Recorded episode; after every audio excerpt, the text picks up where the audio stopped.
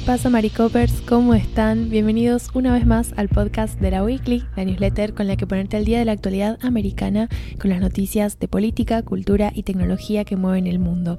Soy Anita Pereira, haciendo periodismo desde San Juan, Argentina, y en la columna latinoamericana de hoy vengo a hablarles sobre la cumbre iberoamericana que se va a celebrar próximamente. Bueno, la cumbre iberoamericana son conversaciones diplomáticas formalizadas que se vienen desarrollando desde 1991 entre los países de la península ibérica, España, Portugal y más recientemente se agregó Andorra, con 19 países de América Latina con los que comparten un pasado histórico cultural, ¿no? Entonces, este evento es un poco para fijar objetivos en común y afianzar las relaciones entre estos países latinoamericanos y Europa. Este evento se va a estar desarrollando los días 24 y 25 de marzo en Santo Domingo, que es la capital de República Dominicana, y se trata del el primer evento presencial de este tipo desde la pandemia de coronavirus. En 2021 se celebró una edición anterior, que bueno, en realidad correspondía para 2020, pero con todas las cuestiones de la pandemia finalmente se pospuso un año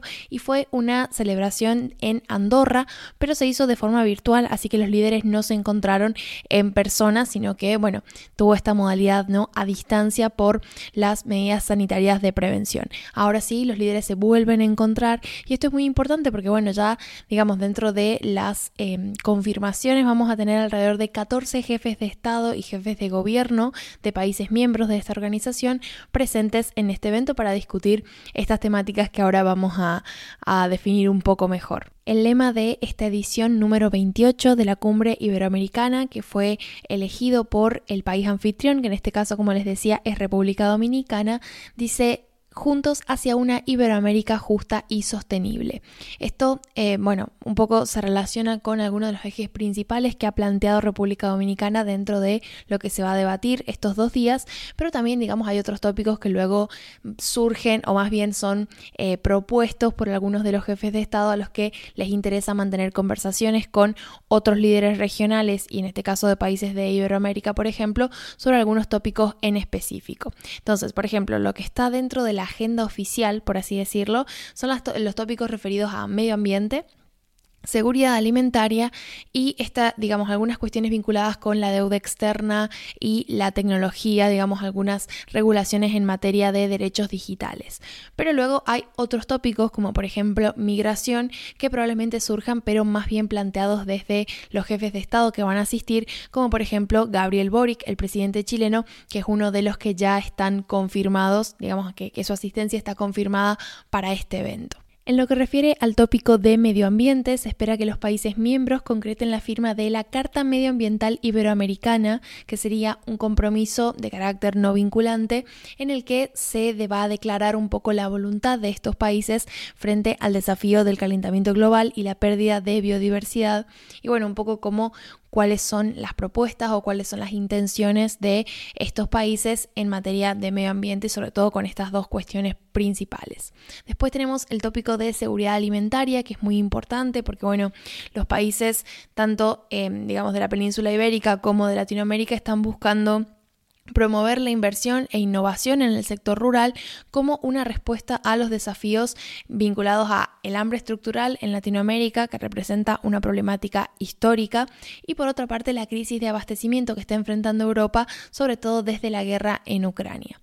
Dentro de los otros ejes temáticos tenemos la cuestión de la tecnología, porque se espera que los países firmen una carta de principios y derechos digitales, que también sería un compromiso, digamos, de carácter no vinculante, pero que quizás es el primero en su tipo a nivel eh, de derecho y legislación internacional y ofrecería un marco normativo para que luego los países desarrollen legislación nacional en materia de protección y preservación de los derechos fundamentales, los derechos humanos fundamentales en entornos digitales. También, como les decía, la cuestión de la deuda externa, que bueno, representa un gran problema para muchos de los países latinoamericanos, en especial luego de que la pandemia no sometiera a economías regionales de por sí frágiles a un contexto de crisis.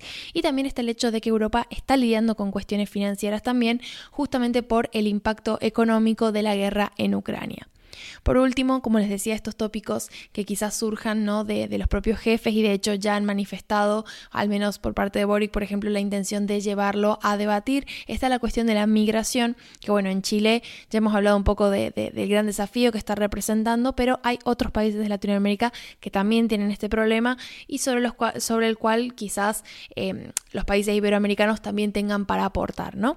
Además, vinculado al tema de la migración está también la seguridad, digamos, y todas las respuestas que están teniendo algunos gobiernos para controlar ciertas situaciones de seguridad. Eh, referidas a bandas criminales, por ejemplo, y esto ya tiene que ver casi, mm, digamos, en específico con la situación en Centroamérica, de la que ya hemos estado hablando un poco en ediciones pasadas, por ejemplo, lo que está pasando en El Salvador, lo que está pasando en Honduras, lo que está pasando en Guatemala, que, bueno, son desafíos regionales, ¿no? Pero que finalmente tienen una relevancia bastante destacada para otros países de la región y bueno, también pueden ser tópicos que surjan en ese momento para debatirlos junto con otros eh, jefes de gobierno y jefes de Estado. Lo interesante de este evento es que de alguna forma prueba que Europa está invirtiendo ¿no? en recuperar su relación con América Latina y esto en un contexto, por un lado, de la guerra en Ucrania, ¿no? El hecho que ya lleva más de un año este conflicto que ha contribuido a profundizar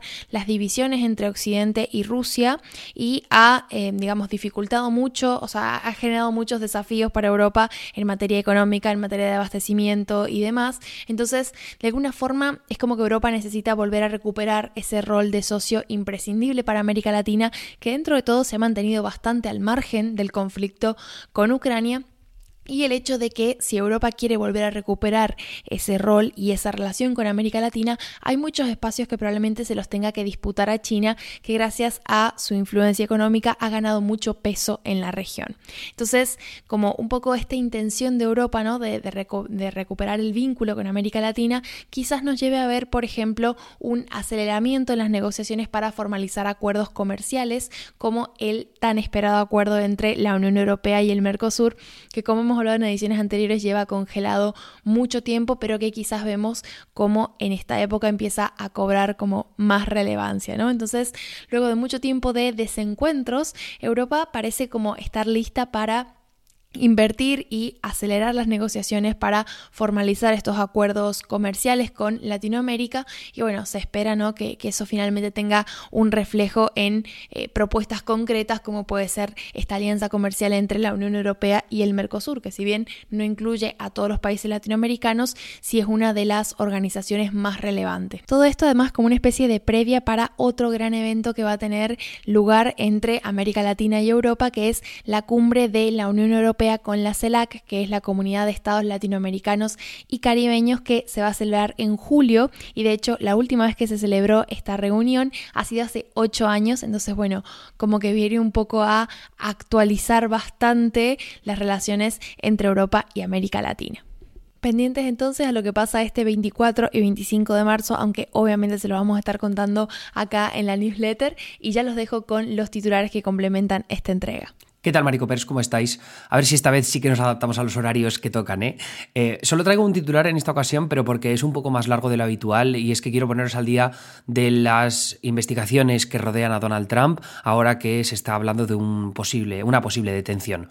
Eh, no me voy a centrar tanto en esa posible detención porque parece que hay mucho alboroto para algo que no sabremos hasta la semana que viene. Eh, al menos mm, tampoco creo que sea el caso más fuerte para poder meter a Trump en la cárcel, lejos de todas las otras investigaciones que, como digo, rodean al expresidente. Así que voy a centrarme en una noticia de ABC News que ha salido eh, este martes y que me parece que sí que da un poquito más de miedo para el expresidente. ¿Qué ha pasado? Bueno, pues fuentes de ABC News aseguran que la Fiscalía General de Estados Unidos, a través de una fiscalía especial que el fiscal general, valga la redundancia, Merrick Garland, formó para mostrar cierta independencia del Departamento de Justicia del presidente Biden, ¿no? Porque tampoco quieren que haya una vinculación directa entre mm, Biden, Merrick Garland y Trump, como que la fiscalía está siendo utilizada eh, para poder investigar a un expresidente, pero también a un posible rival futuro de Biden, bueno, pues se estableció esa fiscalía especial que está investigando a Trump en dos instancias. Una de ellas siendo eh, la que nos trae hoy aquí. Entonces, como digo, fuentes de ABC News aseguran que la Fiscalía General de Estados Unidos, a través de esta Fiscalía Especial, tendría pruebas convincentes de que Trump engañó a sus abogados para ocultar que se había llevado documentos clasificados de la Casa Blanca. De probarse cierto, dos de los abogados de Trump podrían tener que testificar en el caso y abrir la veda a posibles implicaciones criminales contra el expresidente. La noticia tuvo menos impacto porque la atención, como digo, estaba puesta este martes en la posible detención de Trump a manos de otra fiscalía. La Fiscalía del Distrito de Manhattan investiga a Trump por el supuesto soborno ilegal a la actriz porno Stormy Daniels para encubrir un romance en plenas elecciones presidenciales de 2016. Ese caso se centra en si la Trump Organization maquilló ese pago como gasto legal y no como una contribución de campaña para beneficiar a la carrera presidencial de Trump. La teoría legal sobre ese supuesto soborno, de todas formas, es polémica y en absoluto tan contundente como las otras investigaciones que, como digo, rodean a Trump. En el caso de los documentos clasificados, una juez del Distrito de Columbia escribió la semana pasada que los fiscales presentaron pruebas preliminares que apuntarían a que Trump habría cometido, y abro comillas, violaciones criminales. ¿Cómo las habría cometido? Pues engañando de forma consciente a sus abogados sobre los documentos que realmente tenía bajo su posesión después de abandonar la Casa Blanca. Y ahí cabe recordar que Trump tenía que haber devuelto esos documentos y que las autoridades se pasaron meses intentando recuperarlos antes de lanzar una redada federal contra su resort de Mar-a-Lago el pasado verano. Si la Fiscalía Especial demuestra que Trump engañó a sus abogados, entonces el privilegio abogado-cliente, el secreto profesional de dos de los abogados de Trump, sería vulnerable y ambos tendrían que testificar ante el gran jurado que investiga la causa. Aún así, la jueza que escribió esos argumentos favorables para incriminar a Trump también ha dejado claro que la Fiscalía tiene mucho trabajo por hacer para que se puedan presentar cargos contra el expresidente. Por si fuera poco, este pasado viernes esa misma jueza dejó su puesto en los últimos, eh, perdón, en los últimos días no, el pasado viernes, eh, como presidenta de la Corte de Distrito del Distrito de Columbia, así que ese cambio también podría tener implicaciones sobre el caso. En otros frentes legales, Trump también tiene que lidiar con la investigación sobre el asalto al Capitolio que lidera la misma Fiscalía Especial que trabaja en el caso de los documentos, así como la investigación que indaga en el posible papel de Trump en el intento de revertir los resultados electorales del estado de Georgia en 2020. Vamos, que a Trump le queda mucho recorrido antes de salir indemne de todas las amenazas legales que le rodean. Eh, eso podéis leer más acerca del caso de los documentos de ABC News, pero yo creo que más o menos el resumen es el siguiente. Por un lado, se espera una posible citación judicial de la Fiscalía del Distrito de Manhattan para el caso del supuesto soborno ilegal a la actriz porno Stormy Daniels. Luego tenemos este avance en el caso de la Fiscalía Especial del Departamento de Justicia contra Trump, en el caso de los documentos o, eh, clasificados que él ocultó en su resort de Mar-a-Lago y que se produjo aquella redada tan famosa el pasado verano.